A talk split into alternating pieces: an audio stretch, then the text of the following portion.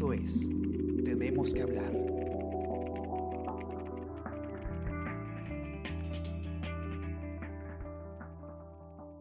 Hola, buenos días, ¿cómo están? Hoy no nos acompaña Ariana Lira, yo soy Gladys Pereira y hoy tenemos que hablar de las camas de cuidados intensivos. ¿Qué pensarían si les decimos que en el Hospital 2 de Mayo hay camas de cuidados intensivos que podrían estar atendiendo a pacientes graves de coronavirus, pero que están sin utilizar?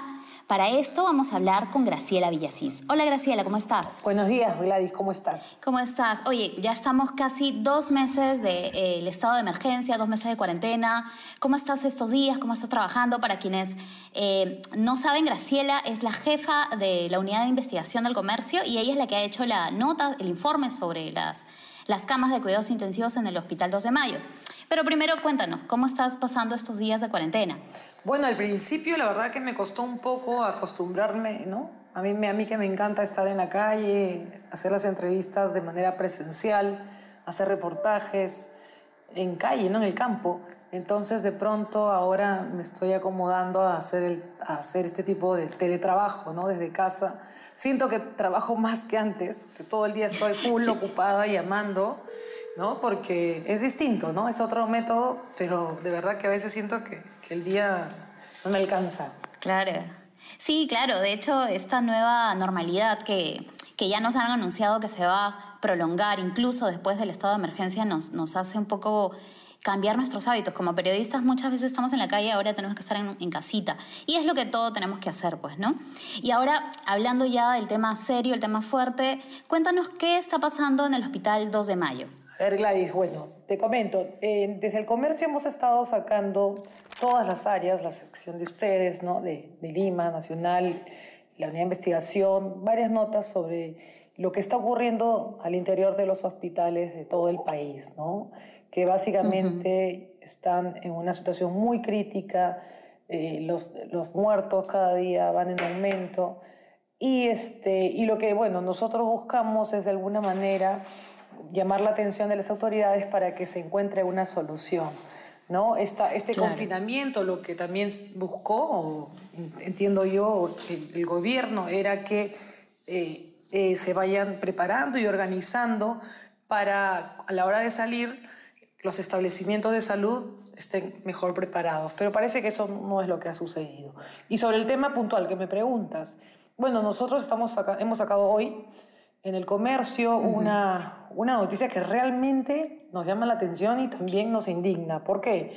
Porque todos los hospitales eh, están atendiendo a los pacientes COVID graves en silla de ruedas, en camillas y en, básicamente en carpas.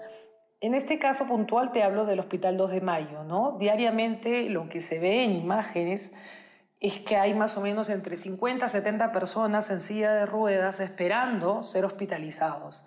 Pero resulta que mientras estas personas que están afuera esperando un, una cama, esperando ingresar al hospital, eh, resulta que al interior del hospital hay aproximadamente 40 camas UCI equipadas, es decir, con monitor, con su ventilador mecánico, con su cama multipropósito y además con lo más importante quizás que es el personal médico. Hay 25 médicos intensivistas, hay 75 enfermeras intensivistas y además 50 técnicos especialistas en UCI.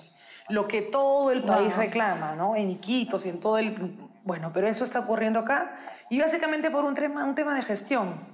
Mucha gente se preguntará... Claro, es, esto que, no, que nos cuentas es, es, bastante duro porque precisamente tú mencionas que todos los días recibimos la historia eh, de gente desconocida, incluso de gente conocida que nos dicen que tienen un familiar que necesita una cama UCI y necesita estar internado, pero no hay. Entonces, y, y en todo este tiempo el gobierno siempre dice que hay camas disponibles, pero uh, en, en, el momento en que se necesita el paciente internarse no hay. Entonces, primero explícame exactamente por qué es tan importante que el paciente eh, vaya a una cama UCI, qué tiene la cama UCI de, de, de necesario y, que, y, por qué debería estar siendo usada todas, no, no, no tendría que estar ninguna eh, eh, sin utilizar. En realidad, antes de llegar a una cama UCI, lo que debe hacer un paciente COVID es recibir oxígeno el oxígeno es la diferencia entre la vida y la muerte, pero cuando uh -huh. vas a los hospitales y ya estos están colapsados, no hay ni válvulas ni balones. Entonces lo que hacen es tener a los pacientes sentados. Muchos de los familiares hoy me contaban, bueno, ayer me contaban y anteayer también, en el 2 de mayo, que ellos mismos compraban sus, sus o ellos llenaban de oxígeno sus válvulas para que sus familiares esperen una, una cama. Entonces, ¿qué pasa? Eso es lo primero, lo primordial. Mucha gente cree que de frente tiene que ir a, a un ventilador mecánico. En realidad, eso es, es lo último, ¿no? Porque no todos salen, no todos sobreviven. Muchos sí.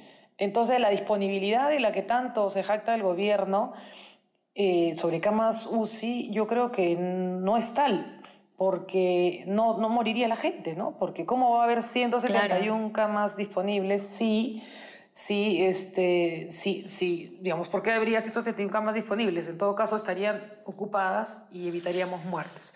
Pero bueno, volviendo. ¿Y, y dónde están también, no? ¿Dónde están? Porque se habla de, de, las camas disponibles, pero a la hora de la hora en hospitales de Lima, eh, de Loreto, de Piura, la gente sigue, como tú mencionas, muriendo. Entonces, ¿dónde están esas camas? Y precisamente me dices que hay algunas camas en el 2 de en mayo. el 2 de mayo, según lo que habían registrado, decían que tenían seis camas UCI disponibles y van más o menos diariamente 100 pacientes, de los cuales graves hay como 50. Entonces, ¿qué pasa?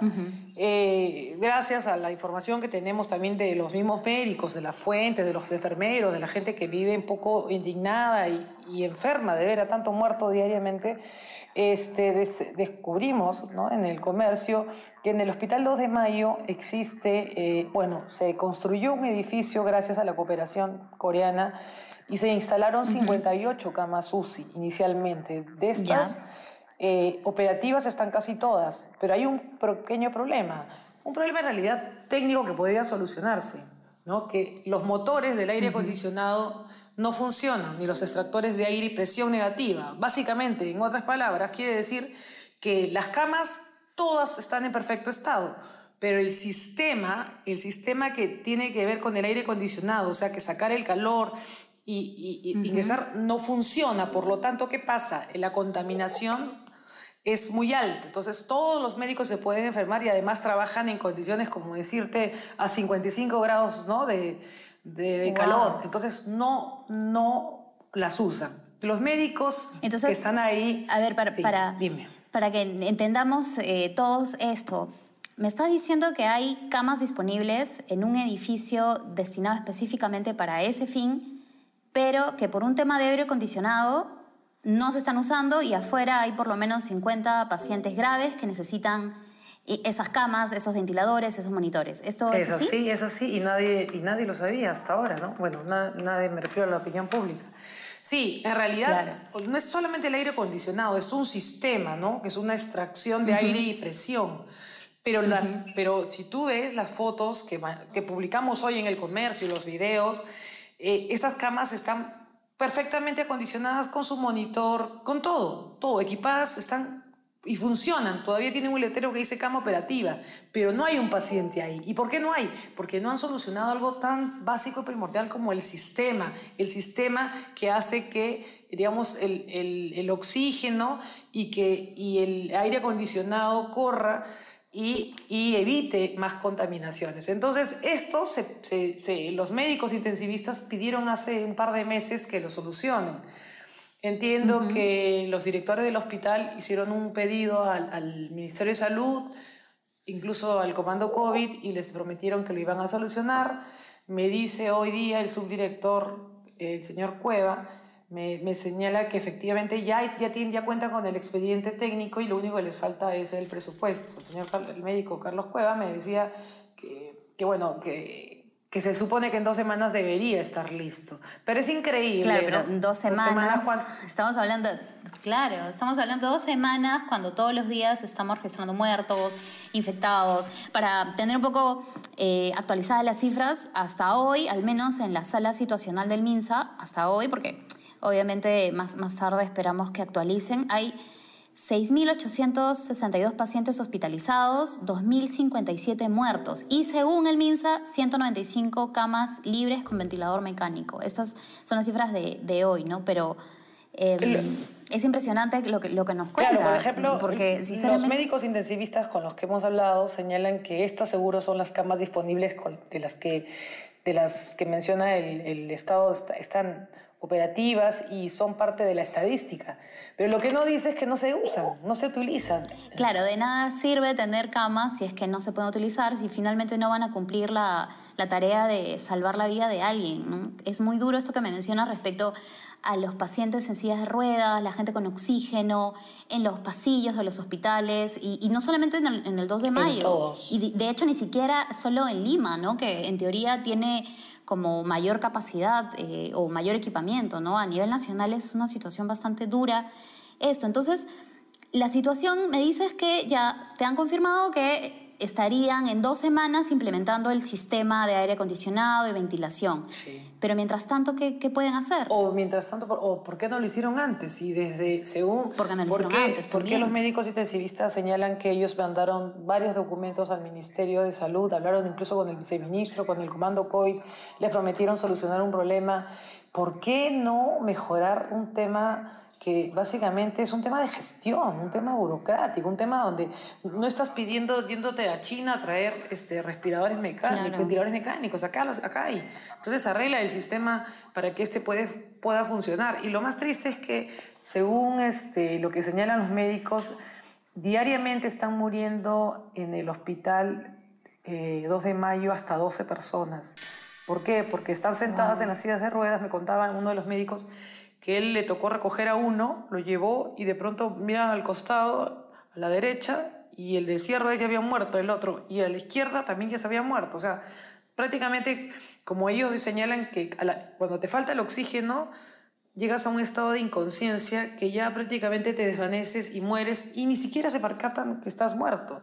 Entonces, acá además ha habido una contradicción. Mientras los médicos denuncian que hay 40 camas libres, el hospital dice, no, son 28 camas, ¿no? Entonces, hay ahí entre ellos una controversia, no, mira, 28, 30, 35, 40. Es un escándalo que no hayan sido utilizadas, porque estamos hablando de cuántas vidas se pudo salvar, porque hay gente joven que reacciona muy bien y, y básicamente sale rápido y entra el siguiente.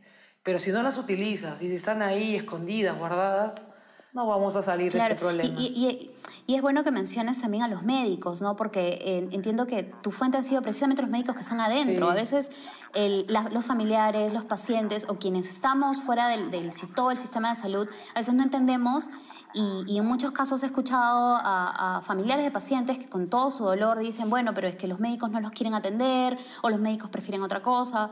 Pero a veces por temas administrativos como el que mencionas, eh, si no hay una cama disponible, no hay un ventilador disponible, ¿qué más pueden hacer? Porque eso es lo que necesita el paciente para, para sobrevivir. Y además hay médicos, porque en nuestro país también para atender esta, esta emergencia sanitaria se necesita médicos especializados como los intensivistas, que son los especialistas en UCI. Y, por ejemplo, en Iquitos, donde la mayoría de las siete camas que había UCI, seis, estaban, seis médicos intensivistas estaban en, con ventilación mecánica. Entonces, uno, cada, cada médico intensivista se encarga de salvar seis vidas. Ahora, como son, hay un déficit de 700 médicos, cada de, uno de ellos salva 12 vidas. Entonces, en este hospital hay 25 médicos intensivistas que están dando vueltas sin hacer el trabajo que ellos saben hacer. Claro. es increíble, la verdad, cómo acá falta un tema, acá, acá hay un, un tema, no hay una sistematización, no hay una coordinación. Mucho se habló que acá no se puede hablar de clínicas por un lado, de hospitales del MINSA por otro, de salud, sino que acá todo estaba sincronizado, que todo funcionaba perfectamente, pero la realidad es otra.